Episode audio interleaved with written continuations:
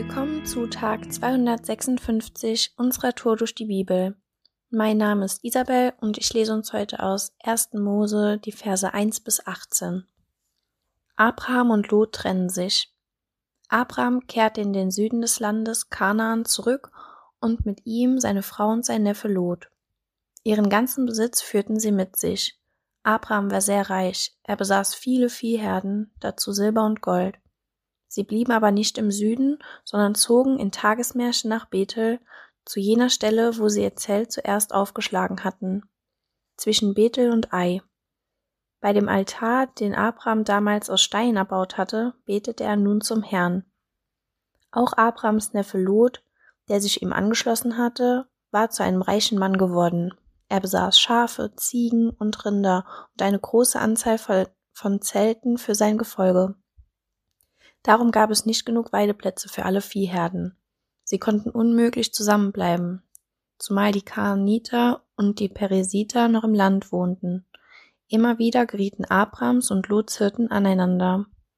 Abraham besprach das mit Lot. Es soll kein böses Blut zwischen unseren Hirten geben. Wir sind doch Verwandte und sollten uns nicht streiten.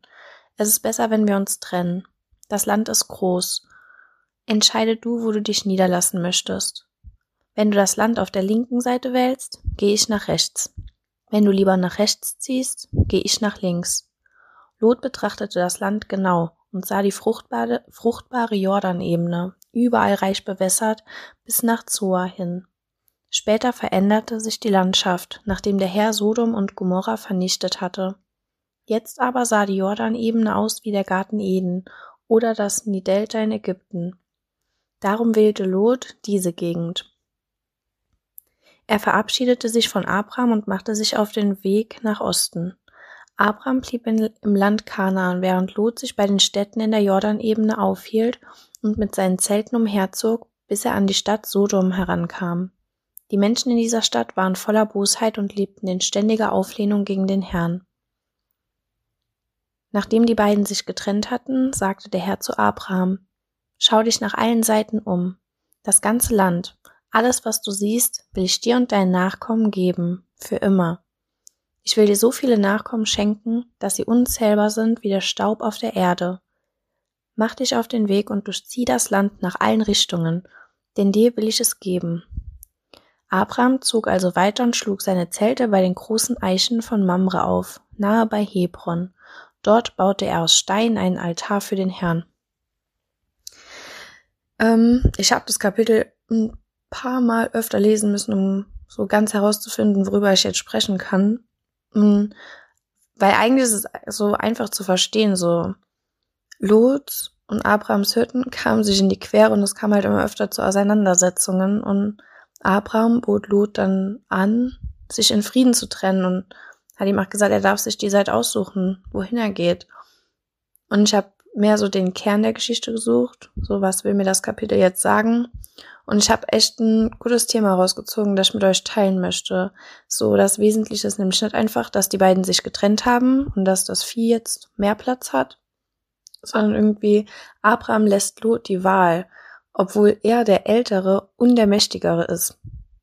Er lässt sich auch darauf in, einfach auf seine Vorteile zu verzichten, damit die beiden in Frieden leben können.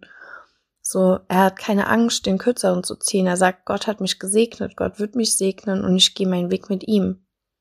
So, es blieben ihm halt zwei Optionen. Entweder er macht so weiter wie bisher oder um des Friedens willen bereit sind, das unattraktivere Land zu bekommen. Und er hat sich zu einer Entscheidung durchgerungen und er ist bereit, eine Trennung zu vollziehen und zu verlieren, um Frieden wiederherzustellen. Und das durchleben auch heute viele Menschen. Die Frage, bin ich bereit, aus einer Auseinandersetzung als Verlierer herauszugehen und das um den, um den Friedenswillen. So bei Abraham wirkt das so souverän irgendwie. Er bietet Lot an, auszuwählen, welches, welches Stück Land er möchte. Und der entscheidet sich natürlich für das offensichtlich attraktivere Land. Und damit scheint die Sache halt ausgestanden. Aber in unserer Erfahrung sieht das ganz anders aus manchmal. Also es fällt uns nicht leicht, etwas aufzugeben. Mir fällt es oft nicht leicht, irgendwie was aufzugeben oder Platz zu machen für andere Menschen, so Verlierer zu sein quasi. Ähm, Aber die scheinbaren Verlierer erklärt Jesus ja letztendlich zu den Siegern. Und Gottes Welt scheint oft genug anders zu funktionieren, als wir es vermuten. So, ich meine, Gott wusste ja, was mit Lotsland passieren würde.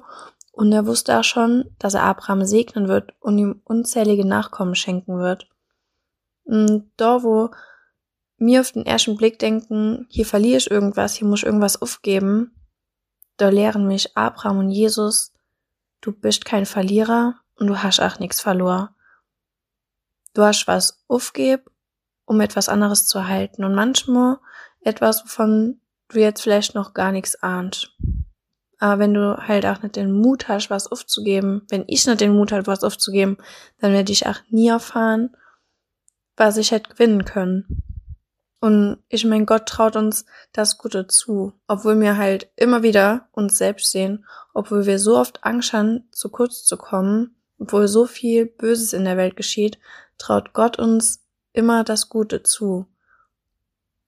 So, obwohl wir Gott widersprechen, will er Gutes für uns tun und Gutes durch uns wirken. Und Abraham handelt halt echt so wie ein Mensch, der Gott vertraut. So, es soll kein Zank zwischen mir und dir geben, Lot. Wir sind noch Brüder. Wir finden einen Weg. Du darfst entscheiden, ob du in das Land unten am Fluss willst oder in die Berge willst. Er überlässt es ihm einfach. Und wir wollen uns halt am liebsten absichern gegen alles, was uns irgendwie passieren kann. Und wir klammern uns an das, was wir haben.